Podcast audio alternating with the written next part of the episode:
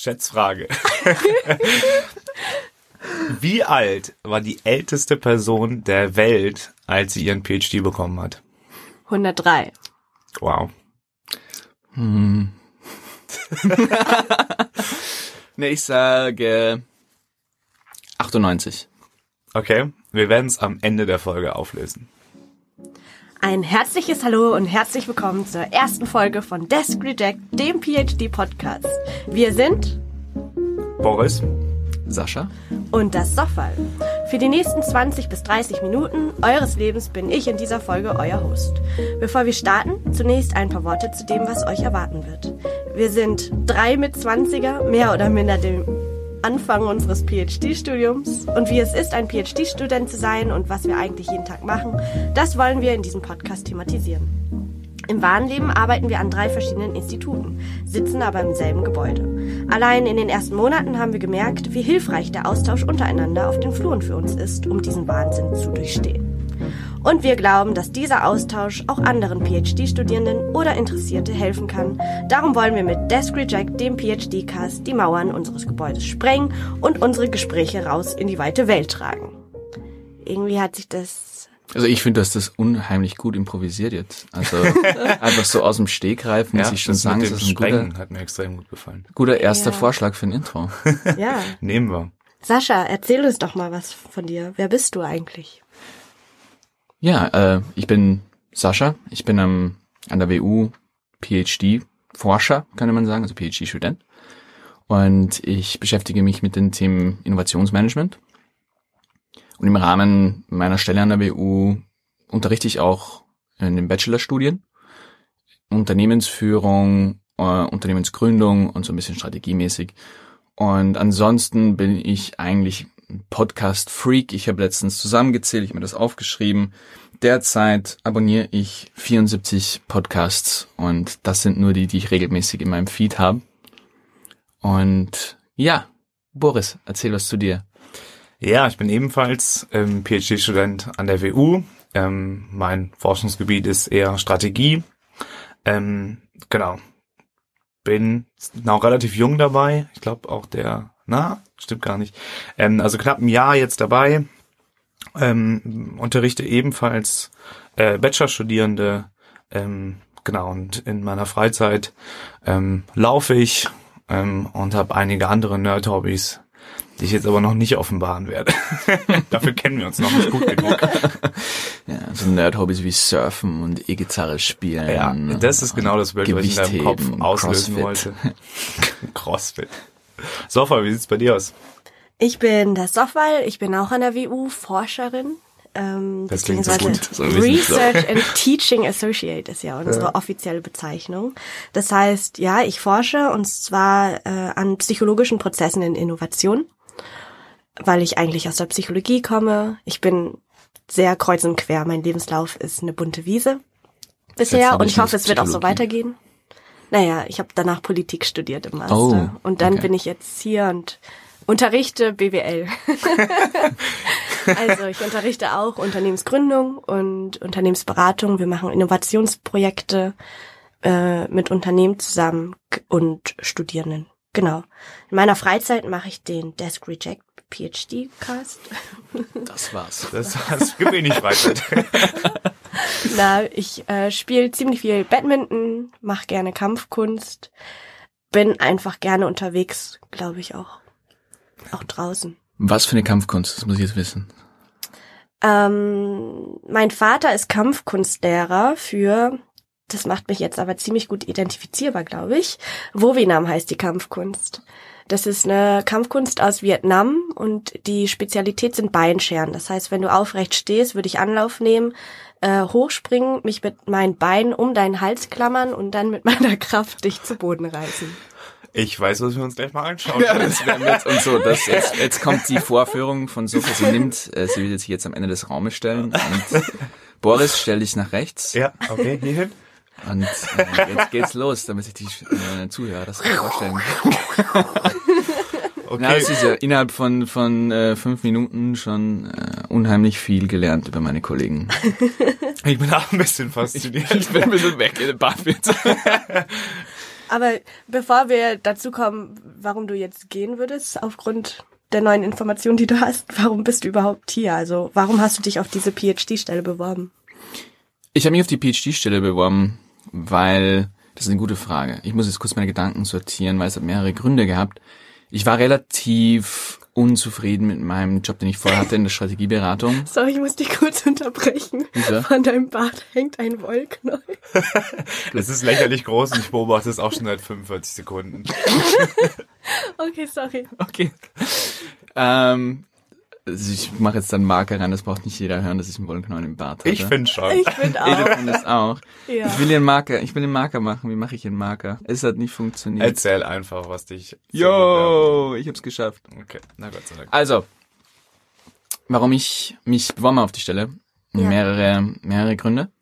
Zwar primär mal, weil die Stelle, die ich zuvor hatte in der Strategieberatung, nicht das versprochen hat, was ich mir erhofft habe. Und mein Plan B war immer irgendwann mal, wie man das so daher sagt, ja, irgendwann mache ich mal ein PhD, irgendwann gehe ich wieder an die Universität. Echt, das sagt man so. Ich habe das auch immer gesagt. Ja. Wirklich? Es war so, ja, irgendwann mal, ja, weißt du, dann, wenn ich dann 40, 50 bin, dann, dann mache ich dann mein PhD. Ah, jetzt muss ich mal so. nachhaken. Woher kommt das mit dem PhD? Weil, also ich komme aus einer Familie, da war es eher so, was? Dieses Mädchen, das bleibt für immer an der Uni. Also das war totales Schon Unverständnis. als ne super negativ konnotiert. So als also das so. gar nicht super negativ. Die haben sich auch gefreut, aber ich bin schon der Super-Nerd, dass ich jetzt noch ein PhD mache und ich hatte in meiner Familie kein Vorbild, dass man ein PhD macht, sondern ähm, diese Inspiration, dass es überhaupt ein Karriereweg sein kann, kam von außen. Okay. Deswegen finde ich spannend, woher eure Inspiration oder die Idee überhaupt kam, dass PhD auch eine Möglichkeit ist. Ja. Also, ähm, es ist jetzt nicht so, als würde, würde in meiner gesamten Familie jetzt super viele PhDs rumrennen, aber es ist schon eine Akademikerfamilie. Wir sind eine klassische Lehrerfamilie. Also ich würde mal sagen, so gut 85 Prozent von meinen Familienmitgliedern ähm, stehen die mal einen guten Anteil der Tage im Jahr äh, vor einer Klasse. Ähm, genau, Seid ihr also die auf Parship? Wir sind die auf Parship. Ja, wir Nee. stellen ungefähr 25 Prozent der Parship-Gemeinde. Sich Also Elite-Partner? Ah, Elite-Partner. So, ja, auch die. Partner mit Niveau. Partnerniveau. Naja, eher, eher ja. Äh, anyways. Diskutierbar. Ähm, nein, aber es ist tatsächlich so, dass jetzt Studieren bei uns in der Familie schon relativ fest verankert ist. Ich habe einen Cousin, der ein PhD, ein PhD in Physik hat. Äh, Aber dass man studiert war, glaube ich, schon sehr normal. Und auch, dass jetzt so eine akademische Karriere einen inhärenten Wert hat. Also ich glaube, das ist schon schon vorhanden und verankert in der Familie. Ähm, es ist jetzt nicht so, als hätten jetzt alle in die Hände geklatscht und gesagt, okay, gut, der Junge geht wieder zurück an die Uni, aber es war vollkommen akzeptiert. Also ich muss jetzt nicht das er erklären, warum ich das jetzt mache. Natürlich kamen die Fragen, wie lange dauert das denn? Dann kam die Antwort und dann kam die Frage, wie viel man verdient. Und dann war es erstmal still. aber äh, auf der anderen Seite ja, ich habe auch schon woanders gearbeitet und ich glaube, es sind sich alle irgendwie sicher, dass ich einigermaßen durchkomme. Ja. Ähm, ja. Also meine Eltern glauben an mich, aber Ja. die haben mir erst geglaubt, dass es ein wirklicher Job ist, was ich hier mache, bis ich ihnen meine Visitenkarte Oh, gezeigt habe. das ist hochoffiziell. Ja. Das war dann halt Das so, okay Kind, wir vertrauen dir. Also wir haben dir vorher auch schon vertraut, aber jetzt, Jetzt vertrauen wir dir. Aber Sascha, ich habe dich unterbrochen. Woher kam bei dir die Inspiration? Ähm, ja, äh, bei mir, also nochmal auch zurückzugreifen, das ist im Gegensatz zu Boris sind überhaupt keine Akademiker äh, in der in der engeren Familie. Ich habe auch ein, eine Cousine, die PhD ist. Aber es war dann eher das Umgekehrte, so ich bin mehr oder weniger angefeuert worden mit jedem Abschluss. Also so, wow, jetzt hat er einen Bachelor, wow, jetzt hat er einen Master, wow, jetzt macht er einen PhD. Das, ist, das Verständnis ist eher so, dass das bei einer Familie, die nicht studiert hat, so steigend Ich glaube, ist das im, ist nicht im immer Level. so. Und es ist eben, es ist, es ist nur bei mir so Okay. und, und es ist ein bisschen Naivität da so, weil meine Eltern beide nicht studiert haben, wollten sie, dass ich so viel, so eine gute Ausbildung wie möglich bekomme. Und deren Einstellung ist, umso mehr Ausbildung, umso besser. Und Mhm. irgend, ich glaube, in, inhärent ist dann der Gedanke, ja, irgendwann steigt er dann als CEO für Ford ein oder so. So funktioniert also, so das. funktioniert da das, genau. nachgeguckt, die meisten Abschlüsse, der Typ ist da. Richtig. genau Der war noch nie in der Praxis. Wobei, du warst in der Praxis. Ja. aber- das ist, das ist, glaube ich, die Einstellung, dieser, dieser Gedanke, so, ja, ja, jetzt, jetzt holt er sich noch so viel wie möglich raus und dann irgendwann macht er Fett Kohle. Was sie, glaube ich, nicht verstehen, ist, dass ich das nicht vorhab und zwar in der Forschung bleiben möchte eigentlich. Ja, daher kommt das, aber genau deswegen, deswegen habe ich mich auch beworben am Anfang am Institut von Boris. Und da bin ich dann abgeschmettert worden, beziehungsweise unser Co, äh, der heute nicht dabei ist, hat mir meine Stelle geschnappt. Und ja, wir ich sind habe mich eigentlich dann, zu viert. ja, da ist Liebe was Grüße an passiert. Didi. Aber das lösen wir in der nächsten Folge auf, wenn Didi wieder dabei ist. Wenn er wieder dabei ist, es ist noch Er nicht wird wieder sicher. dabei sein. Er wird wieder Ja, dabei vielleicht sein, wieder ja. wieder da, hm, ein bisschen, ähm, Genau, und dann habe ich mich auf eine, eine andere Stelle beworben, die mir dann auch ähm, mein Interesse mehr zugesagt hat, weil mein, mein Hintergrund Innovationsmanagement ist. Und so ist es gekommen. Äh, dann war ich auf einmal da, also es ist alles super schnell gegangen, von irgendwann mache ich mal ein PhD zu Ich mache jetzt ein fuck it, PhD. ich mache es jetzt einfach und bewerbe mich jetzt einfach und werde es eh nicht genommen zu Zusage. Jetzt bin ich da. Also war das deine zweite Bewerbung auf eine Stelle und da wurdest du genommen? Oder hast du dich Genau. für mehrere Stellen beworben? Die, die zwei Stellen ziemlich parallel. mhm. So, Fabi, wie war es bei dir? Wie viele Bewerbungen hast du rausgesendet? Ähm, bei mir war es, wie gesagt, PhD war lange nicht auf meinem Schirm. Ja. Und äh, bei mir ist es ganz, also im Gegensatz zu Boris, komplettes Gegenteil. Als ich meinen Master begonnen hat, hat mein Onkel aus Australien meine Mutter angerufen, ganz panisch und gesagt, was macht ihr mit eurem Kind? Jetzt macht ihr auch noch einen Master? Habt ihr nicht genug Geld? Ich überweis euch Geld. Was soll die denn mit einem Master? Dann muss sie ja eine Führungsposition nehmen danach. Das ist nur Stress für sie. Das ganze Leben wird Stress sein. Also das meinte er wirklich lieb gemeint. Und dann Okay. hat er mich noch mal, Witzig. mir nochmal geschrieben, dass er mir auf jeden Fall Geld überweisen will, wenn es ums Geld geht, dass ich mehr Geld verdienen möchte. Sophie hat Geld. Das man. Äh, Nee, hätte ich das, müssten mir meine Onkels nicht Geld überweisen. Äh, und hätte ich das, würde mir der PhD auch ein bisschen leichter fallen. Man verdient hier nicht so gut. Aber dazu eine andere Folge. Ähm, wo war ich stehen geblieben? Dein Onkel. Mein Onkel. Genau. Also aus der Familie kam eher nicht so der Drang, dass ich jetzt ein PhD mache, sondern es war eher der Vater von meinem Freund, der Professor ist. Und ähm, der, genau, hat mich einfach ermutigt, dazu ein PhD zu machen. Ich wollte eigentlich nur eine Projektstelle für ein, zwei Jahre haben, weil Ah. ich aus Wien weg wollte. Ja. Und die gibt es ja meistens an der Universität, weil dort gibt es immer irgendwelche Projekte, die drittmittelfinanziert sind und die dann halt enden, wenn das Geld endet.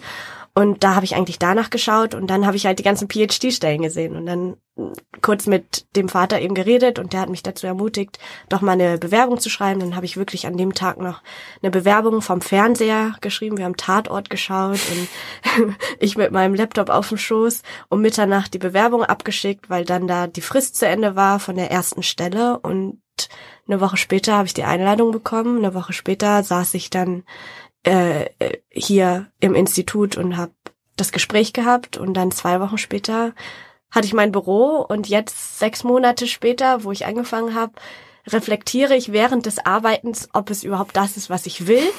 Aber bis jetzt schaut es ziemlich cool aus. Okay, also ich bin ziemlich gut. happy bisher. Nice. Ja.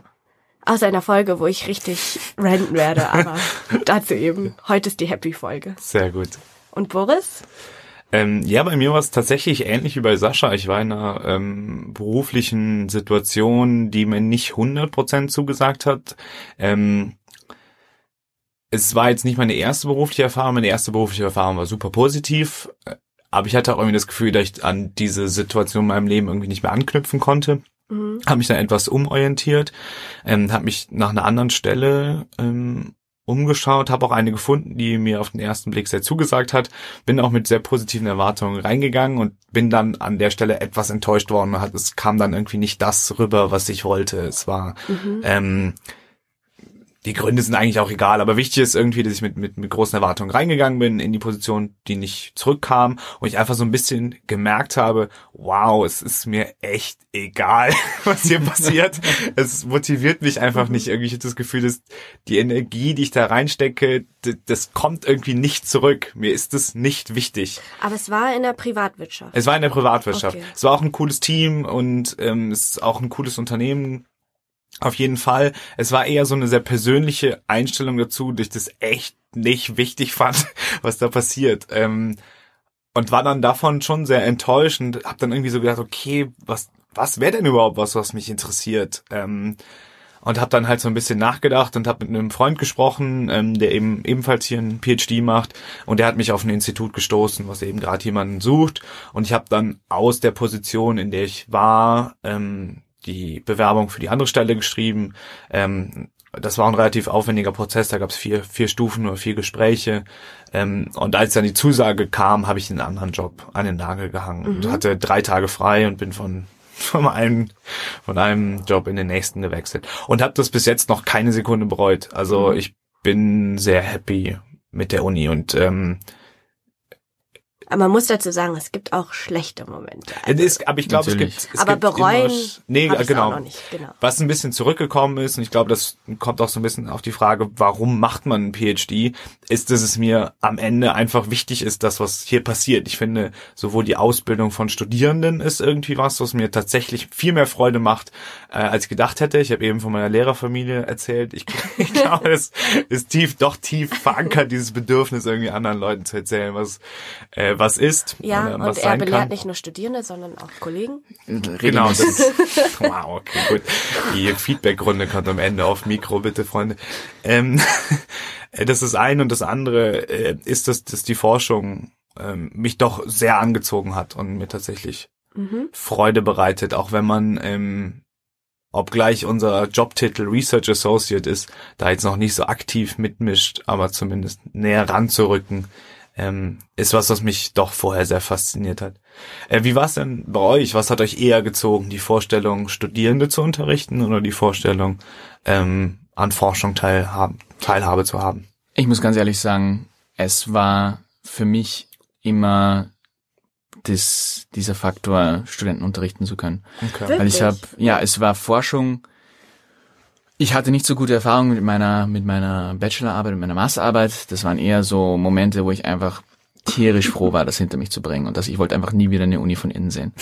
Und ich hatte aber sehr viel Spaß in der, in der Praxis dann, wenn ich im Rahmen meiner, meiner beruflichen Tätigkeit Workshops führen konnte, mich, mein Wissen teilen konnte in verschiedenen Foren, aber auch im Rahmen meiner Studien irgendwo was vorstellen durfte und, und andere ähm, unterrichten konnte.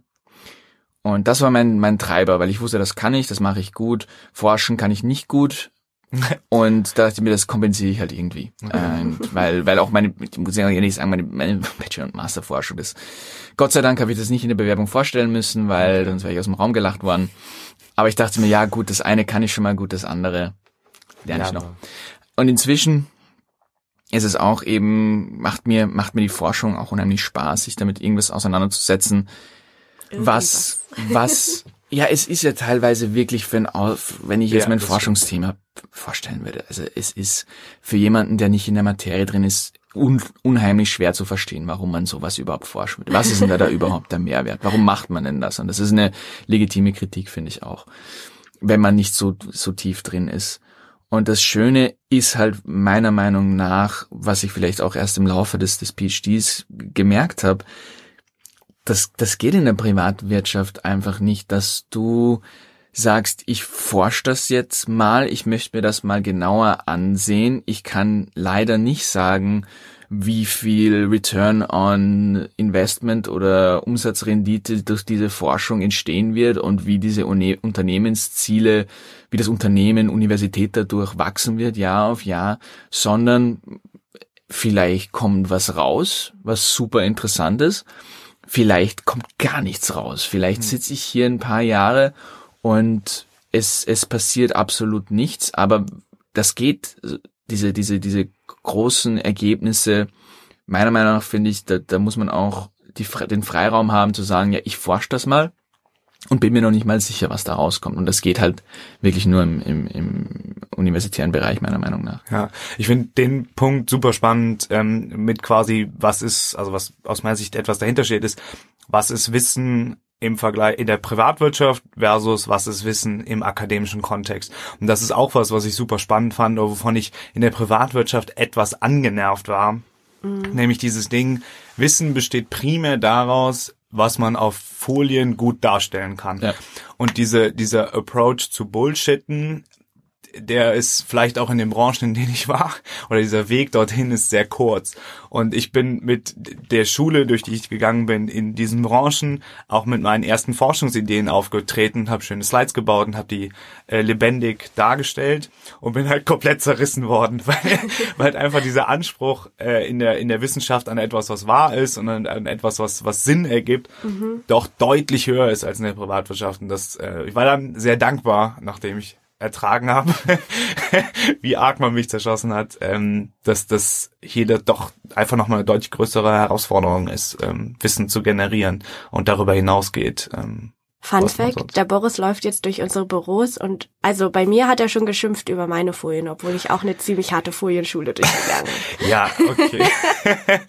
Wer Folien hat, äh, die korrigiert werden müssen, kann sie gerne an, nicht an mich schicken, das war ein Scherz, auf gar keinen Fall, bloß nicht. Ich krieg Aggression. Boris at Folienknecht. Genau.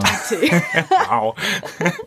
jeder, jeder Zuhörer kann. Aber Sofa, was, was war's bei dir? Also auch eher die Lehre, eher die Forschung. Was ich hat dich getrieben? Lustigerweise wirklich dein Gegenteil. Also bei meiner Masterarbeit habe ich ja. äh, ein Schreibseminar besucht und das war echt augenöffnend für mich. Also das war super. Ich hatte in fünf Terminen Coachings, wie man so eine wissenschaftliche Arbeit schreibt.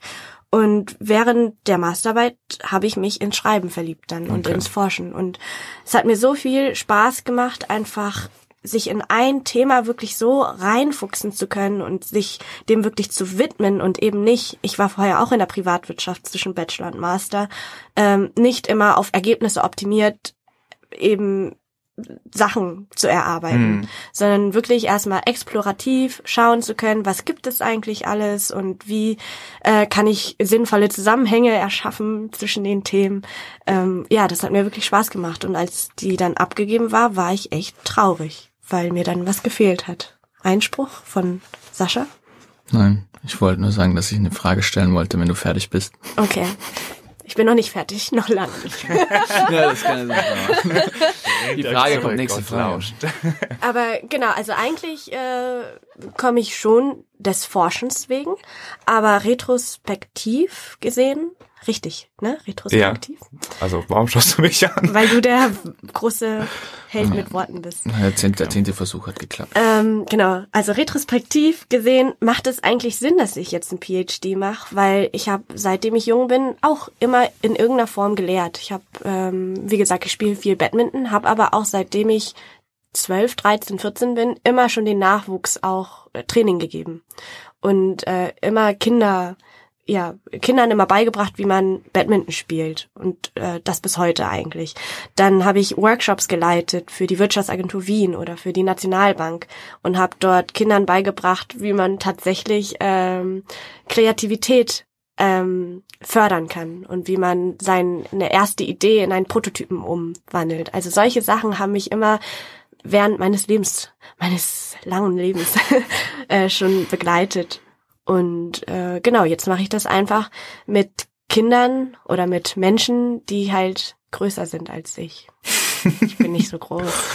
Bisher waren die immer kleiner als ich. Wir Kinder. können dir so einen Hocker vorne hinstellen. Ja, ja. Plateauschuhe kommen wieder habe ich gehört. Ich, ich kann kommen. Ich fahre nächste Woche zum ersten Mal auf eine Konferenz. Ja. Und ich habe gestern den ganzen Online-Shop durchgestöbert nach Schuhen, auf denen ich laufen kann. Ich kann nicht auf hohen Schuhen laufen. Nee, wir dachten eher an so Buffalos. Ja, genau. Ah. Diese. Ja. Diesen das könnt ihr nicht Absätze. sehen, aber wir zeigen beide Absätze von ja, das ungefähr ist so 7 Zentimeter. Ungefähr so groß. Also nicht so, das, das sondern verrät, halt alle, größer. Sind wir alle 90er? Ja, auch geboren, ja. Ich glaube, also so die jüngeren Hörer und Hörerinnen unter euch, Buffalos sind Schuhe mit hohem Plateau. Sohlen, die ziemlich in waren, als wir Aber zurück. Weil, das ist ganz wichtig, dass wir es erwähnen, weil die Zielgruppe Genau. 12 bis 18 ist so, das ist, Ja. das ist die, die wir, auf die wir abziehen mit unserem wenn sie Podcast. beim Alkopop trinken. Ja, Alkopop kennt auch niemand mehr, oder? Alter, hör auf jetzt. Nimm das Okay, zurück. okay. Wie gesagt, ähm, unsere, unsere Kinderzuhörer können da nachschauen. Ich wollte, also ich wollte da jetzt mal was einwerfen. Und zwar, wir reden hier über Forschung und man muss halt dazu sagen, wir sind jetzt, wenn jetzt jemand, der nicht in der Forschung tätig ist, assoziierte Forschung wahrscheinlich mit, mit Experimenten, Physik, Chemie, Naturwissenschaften, hauptsächlich Psychologie, Soziologie vielleicht noch dazu.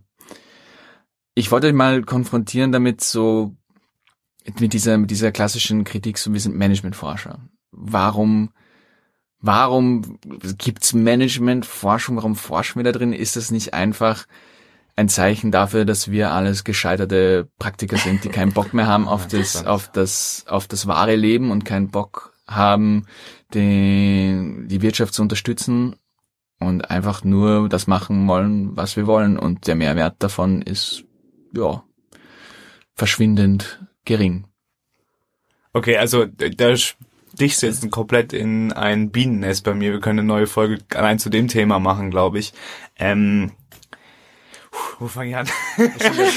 Boris schwitzt. Er ist aufgestanden, hat sich das Hemd aufgeknöpft. Ja, ähm, ich glaube, also ich, ich teile zwei Gedanken, die mir wichtig sind. Der, der erste ist, ähm, ich finde, dass Betriebswirtschaft oder Management oder welchen Teilbereich man auch rausgreifen möchte, ähm, ist besonders deswegen spannend, weil man das in einem sehr konkreten Kontext versucht zu verstehen, wie Menschen zusammenarbeiten. Und was viele andere oder der Vorteil von vielen anderen Wissenschaften ist, dass sie Dinge auslassen können, weglassen können. Wenn man ähm, beispielsweise in Economics Entscheidungsprozesse sich anguckt in Form von spieltheoretischen Entscheidungsexperimenten, dann kann man sehr, sehr viel außen vor lassen. Wenn man ähm, in der Psychologie ähm, Fragebögen erstellt zu bestimmten ähm, Persönlichkeitsstrukturen, auch da kann man Gott sei Dank sich nur auf diese Persönlichkeitsstruktur erstmal fokussieren. Das Problem bei Management oder bei, wenn Menschen in Organisationen zusammenarbeiten und diese Organisationen sich in einem Markt organisieren, dann ist es maximal komplex. Es gibt, ähm, es gibt so ein Paper, was so unterschiedliche Komplexitätsstadien oder Stufen definiert. Ich weiß nicht, wer es geschrieben hat, ich kann mich auch nicht 100% dran erinnern, aber ich weiß, dass Organisationen, ich glaube, es waren sieben Stufen, hau ich jetzt einfach mal raus, sieben Stufen, und Organisationen sind halt auf der sechsten Stufe. Also es ist quasi maximal komplex und das ist ja genau das, was zumindest ich persönlich wahnsinnig spannend finde. Und ich glaube, daher entsteht auch manchmal der Eindruck, dass gar nicht so klar ist, was betriebswirtschaftliche Forschung ist. Genau aus diesem Grund, weil wir halt etwas anschauen, was aus so vielen unterschiedlichen Perspektiven betrachtbar ist, dass es kaum noch greifbar wird. Wir brauchen Soziologen, um zu verstehen, wie Menschen Bilder bauen, ähm, Institutionen schaffen, Kulturen entstehen lassen innerhalb einer Organisation. Wir brauchen ähm, Mathematiker, um zu verstehen, wie diese Organisationen in Form von Märkten miteinander interagieren, mit Finanzmärkten. Wir brauchen ähm, Psychologen, um zu verstehen, welche Persönlichkeitsstrukturen diese Dynamiken treiben. Ähm, wir brauchen Leute, die sich nur damit auseinandersetzen, wie äh, diese Organisationen Strategien bilden. Also dieses Forschungsfeld ist so lächerlich komplex aus dem Grund, dass alles zusammenläuft und auch noch verankert ist in der Realität, weil es gibt den ganzen Kram. Es ist nicht etwas, was wir uns ausdenken, sondern es gibt ja Organisationen, es gibt Unternehmen, die da draußen unglaublich viel von unserer Realität gestalten und zu sagen, was macht ihr, euch damit auseinanderzusetzen, finde ich eine ziemlich lächerliche Aussage, weil das ja etwas ist, was, was gerade unsere Welt auch umkrempelt, sind Organisationen. Ähm, und kein Bedürfnis zu haben, zu verstehen, warum diese Organisationen so funktionieren, wie sie funktionieren, warum sie agieren, wie sie agieren, finde ich in der heutigen Zeit eine schwierige Aussage. Das ist eine. ja gut.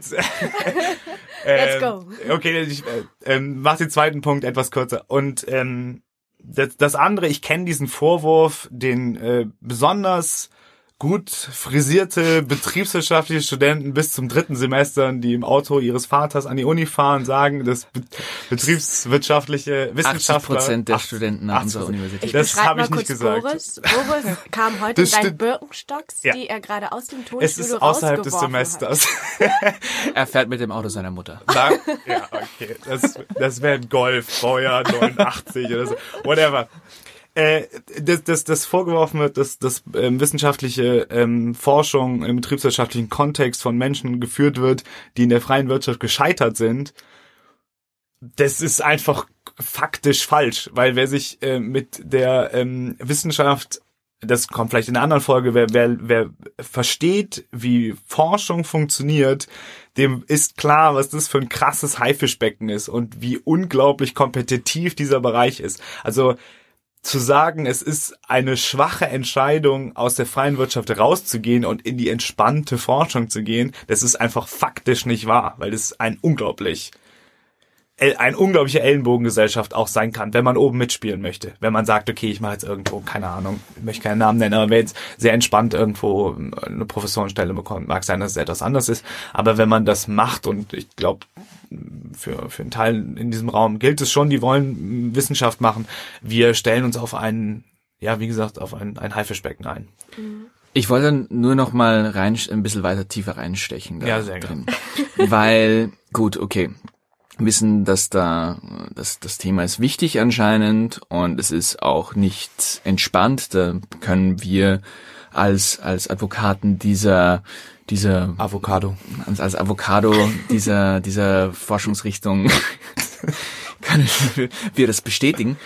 Nur, was ich dann noch nachwerfen möchte, ist bei anderen, bei anderen klassischen das ist so Fall äh, muss ich noch mit der Avocado zurechtfinden. Entschuldigung. Ähm, was, was bei anderen Forschungsrichtungen, diese klassischen großen, eben wie gehabt, machen wir da die Stereotypen Physik, Chemie, ähm, auch Psychologie, da kommt ja was raus.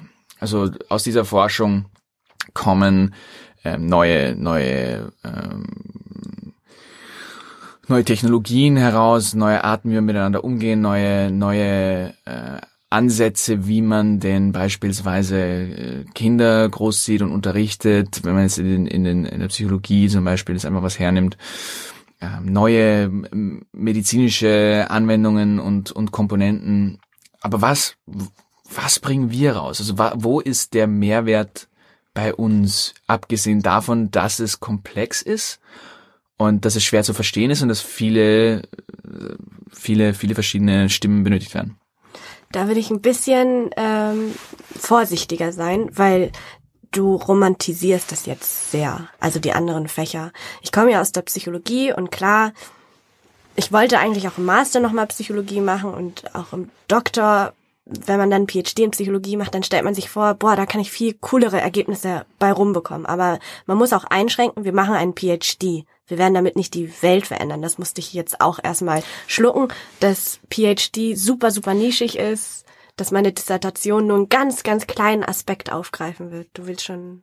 äh, Ich wollte noch eingehen. reinstechen und, und jetzt nicht auf das, was wir machen, weil mir ist schon bewusst als PhD-Forscher auch in anderen Fächern jetzt keine Bäume ausreißen. Aber ich wollte nur noch mal auf das Thema eben Managementforschung. Also jetzt nicht, was PhD-Studenten schaffen, sondern so was, was ist denn, warum gibt's uns als Forschungsträger? Was haben wir beigetragen zur Menschheit versus jetzt den anderen Fächern? Nicht wir als PhD-Studenten, sondern generell das Forschungsfeld.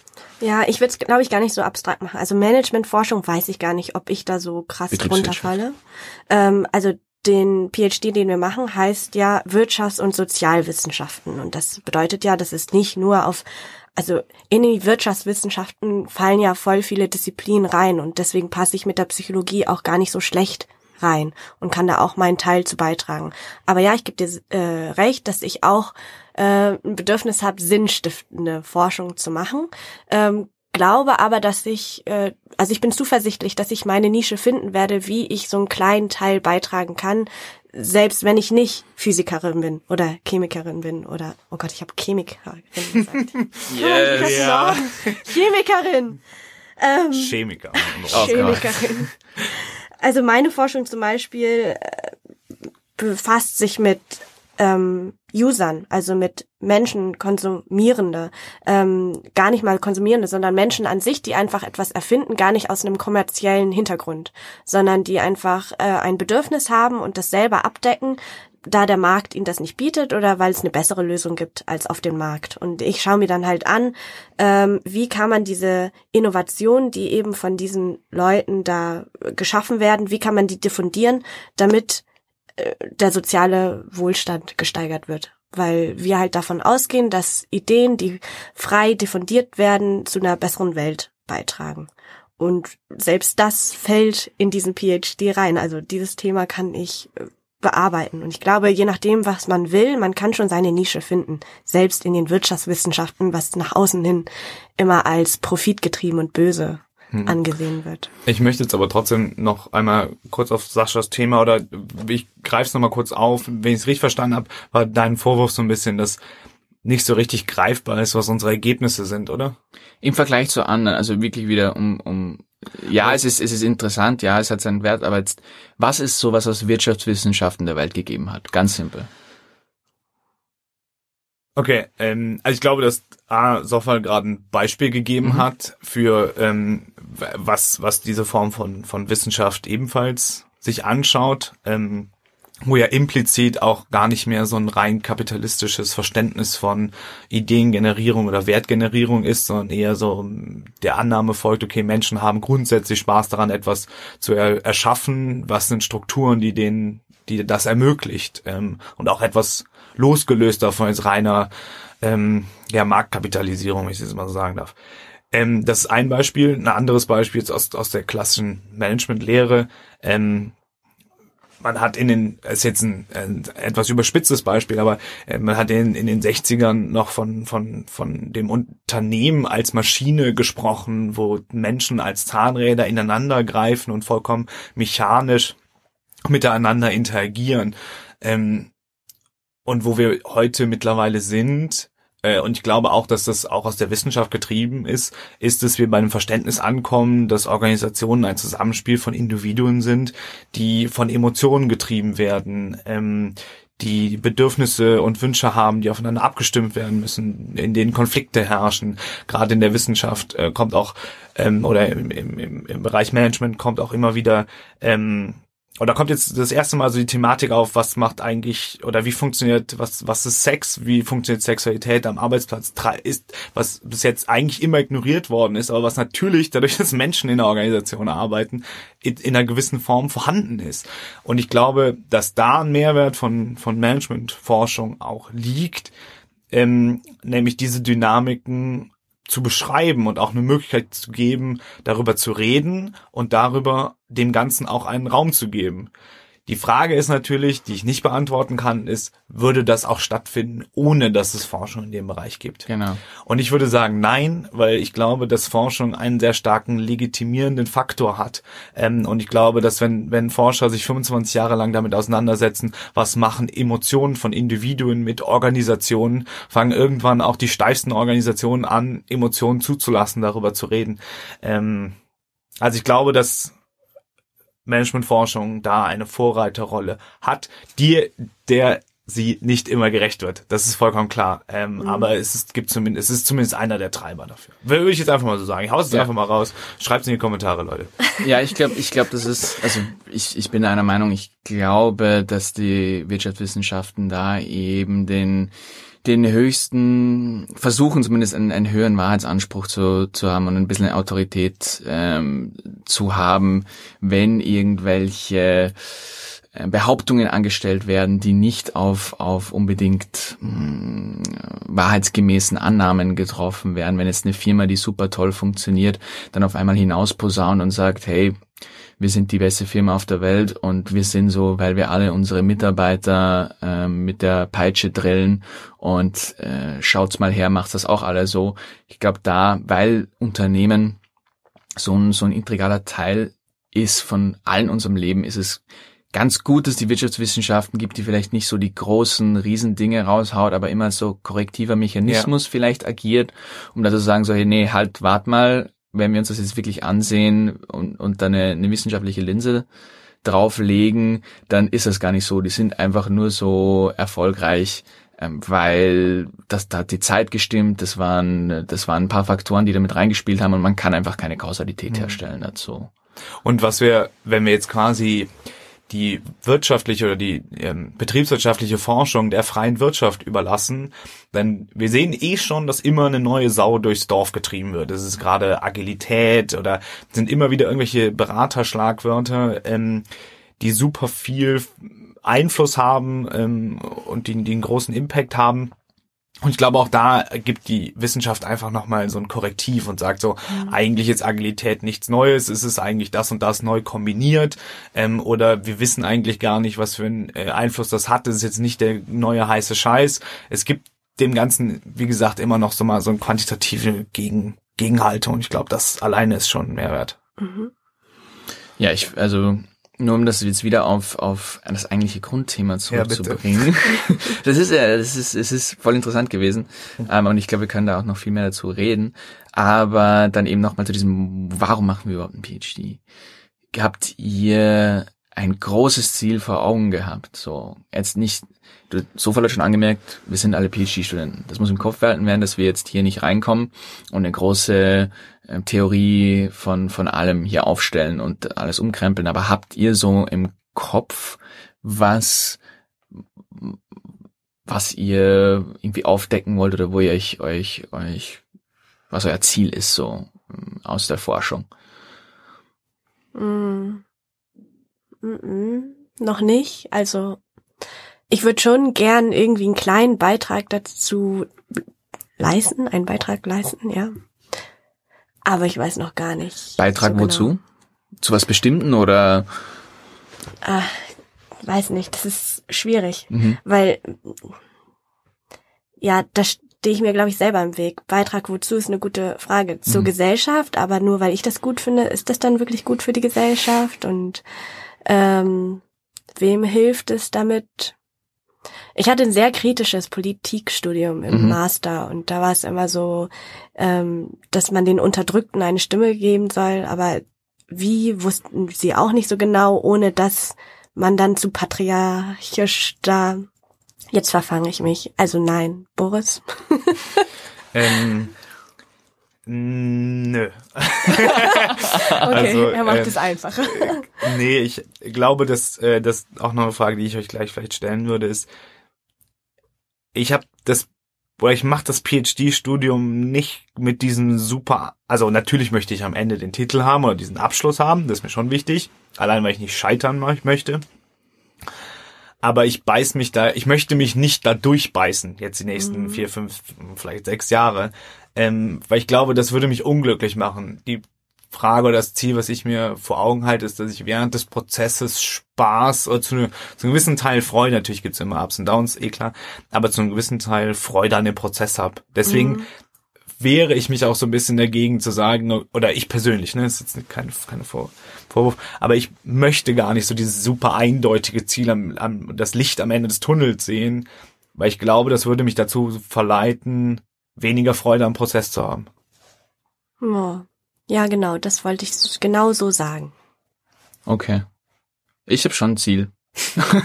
aber ich finde es total legitim. Ähm, aber was, gesagt. was ist das Ziel, Dascha? Ja, ich, mich fasziniert einfach, dass, dass ich würde am liebsten wirklich eine, einen, einen wesentlichen Beitrag dazu liefern, wie wir uns im online, warum verhalten wir uns so, wie wir uns verhalten, warum verhalten wir uns so anders, online, wie wir uns offline verhalten. Und ich weiß, da gibt es viel Forschung dazu und deswegen sage ich, es ist ein großes Ziel von mir, wäre es, ohne, ohne dass es jetzt für mich das Ende der Welt ist, wenn das nicht passiert, aber es würde mich, glaube ich, wirklich antreiben und freuen zu wissen, hey, ich mache da was, was zum Verständnis beitragt dessen, wie das funktioniert. Mhm. Die Interaktion, das Verhalten, der kreative Prozess online versus okay. offline. Ich würde dann, ich meine, wir sind jetzt schon ziemlich ich weit. Ich habe noch eine, eine letzte Frage, weil das ist mhm. mir doch wichtig zu dem Thema. Ja. Wie wichtig ist euch denn der Titel? Da haben wir gar nicht drüber gesprochen. Ähm. Also ich werde darauf bestehen, sobald ich ihn habe. Also mhm. ich möchte, ich möchte bitte, da er nachgestellt ist, muss man mich dann auch Komma PhD nennen. Äh, das, jetzt habe ich natürlich meinen Namen, das muss ich jetzt dann auch noch einen Marker reinmachen. Wer es mag. Und da werde ich dann, nein, also Titel, mir, mir persönlich, äh, am Anfang sicher irgendwie mitgespielt zu machen, wäre das schon cool, wenn ich so der Erste in meiner Familie bin, der einen, der einen ähm, Titel hat. Aber persönlich nicht. Ich freue mich schon, wenn ich den Titel führen darf. Also, wenn ich da ganz ehrlich bin. Vor allen Dingen auch, weil ich ein bisschen exotischeren Nachnamen habe.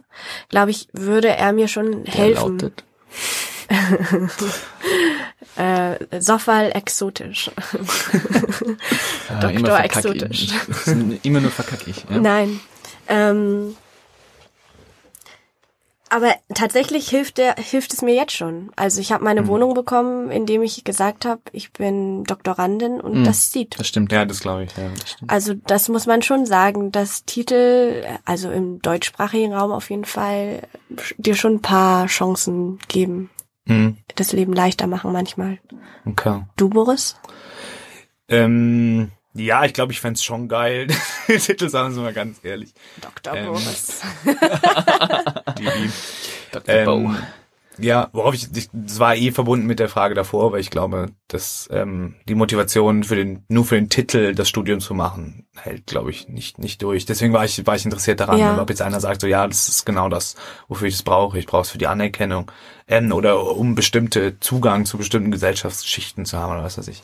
Aber ich bin da eh bei dir. Also mir, mir muss der Prozess Spaß machen, damit ich das durchhalten kann. Und ich glaube, in der Forschung habe ich noch gar nicht so ein großes Ziel, weil ich einfach noch nicht so lange forsche Ja, an dem Thema, wo ich Mhm. bin. Vielleicht ergibt sich das noch.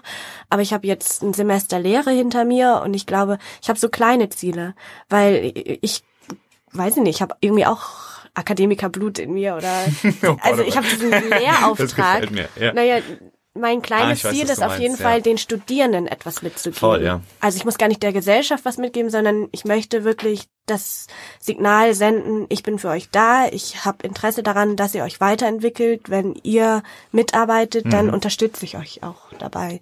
Das ist in diesem Semester sehr im Fokus gewesen bei mir. Und ich lerne so viel Neues in diesem Job, dass ich mich erstmal auf eine Sache konzentrieren muss immer Mhm. nacheinander. Und genau, das Ziel für dieses Semester war, fair zu Studierenden zu sein und die dazu motivieren, ähm, wissbegierig zu sein, ja.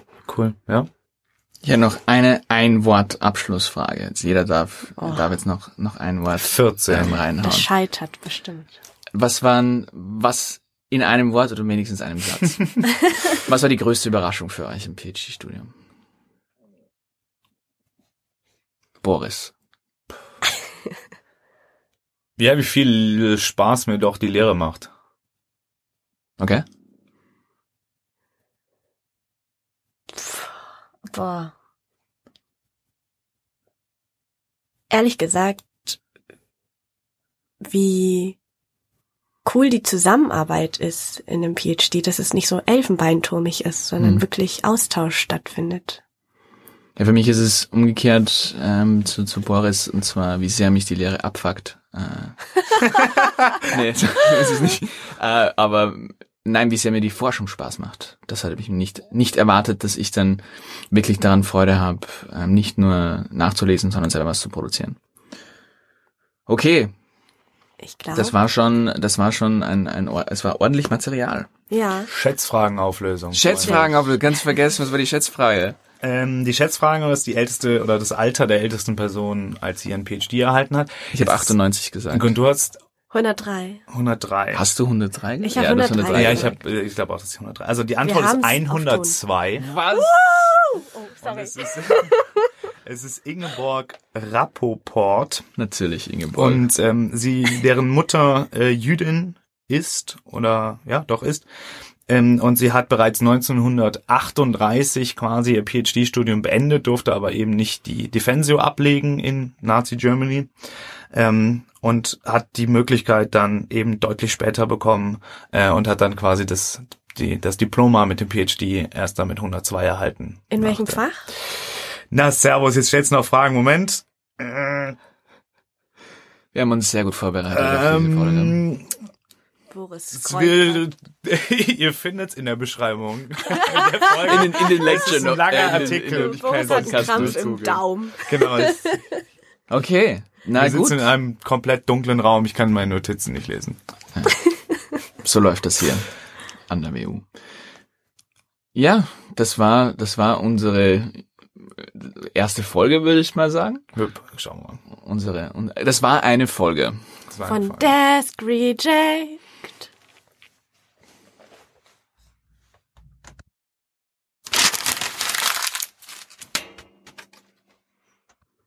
So, und nun zum Ende der Folge müssen wir natürlich unseren Werbepartnern schön danken, die uns diesen Podcast überhaupt ermöglichen.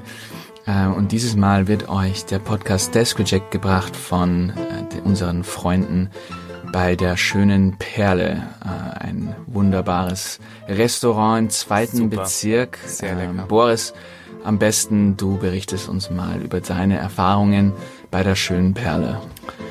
Ähm, ja, sie haben ganz zauberhaftes Bier. Äh, und äh, was ich bei der schönen Perle im zweiten Bezirk von Wien am allerschönsten finde, ist, dass sie sehr klassisch österreichische Küche, an, Küche anbieten. Allerdings mit einem modernen Dreh. Also was ich ganz toll finde, ist meine Eltern dort hinzubringen und ihnen quasi etwas Lokales vorsetzen zu können, ohne mich zutiefst dafür zu schämen, dass man wirklich alles frittieren muss und es so stark auf Fett trieft, dass wir danach erstmal ins Fitnessstudio gehen müssen. Ja, das Schöne ist dann natürlich auch, dass die klassische Wiener Bedienung, die nur auf Zuruf oder nach Wurf eines Sessels auf einen reagiert. Und außerdem, die Preise sind ähm, hoch, aber teilweise unfair. Aber ansonsten äh, nur zu empfehlen, also das Wichtige hierbei ist natürlich, wir haben ja auch einen Promo-Code, den ihr anwenden könnt, wenn ihr vor Ort bei der schönen Perle seid, dann auf jeden Fall wenn ihr die Rechnung bestellt, den Kellner mit Desk Reject anschreien. Ah, Euch nicht wundern, er wird sich ein wenig erschrecken und so tun, wie als würde er sich nicht auskennen, aber das ist was, was wir ausgemacht haben mit dem Lokal. Ihr müsst da einfach Zähne zusammenbeißen und mitspielen, wenn ihr wirklich diese 10% auf eure Mahlzeit haben wollt. Also das war nochmal den Kellner mit Desk Reject anschreien. Nur so bekommt ihr die 10% Rabatt. So, das war's von unserer Seite hier beim Desk Reject Podcast. Vielen Dank, äh, fürs Zuhören hier von Sascha Soffal. Und Boris. und Bo Boris. Von unserer, von unserer Seite nochmal die üblichen Sachen. Ähm, ja, folgt uns auf den sozialen Kanälen. Äh, Wir sind überall vertreten, egal Lasst ein wo. Like da, lasst einen Kommi da. Twitter, Instagram, TikTok. Lime, äh, MySpace, wir haben alles. Und Und unsere ICQ-Nummer ist die 163 776 5421. Und dann abonniert uns überall auf Apple Podcasts und Spotify und was gibt's noch? Overcast und Pocketcast und Je nachdem, was der Boris jetzt recherchiert, gell? ja genau. Ja, ja, ich guck mal. Wir sind überall. Wir sind überall. Ihr findet uns also oder oder wir finden euch. Klingt wie eine Drohung. Alright. Bis zum nächsten Mal. Bis zum nächsten Mal.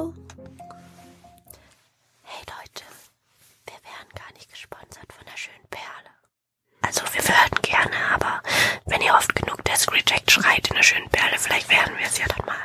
Aber bitte verklagt uns nicht. Wir meinen's doch nur gut mit euch. Wir haben euch alle lieb. Aber jetzt wirklich. Tschö, gute Nacht.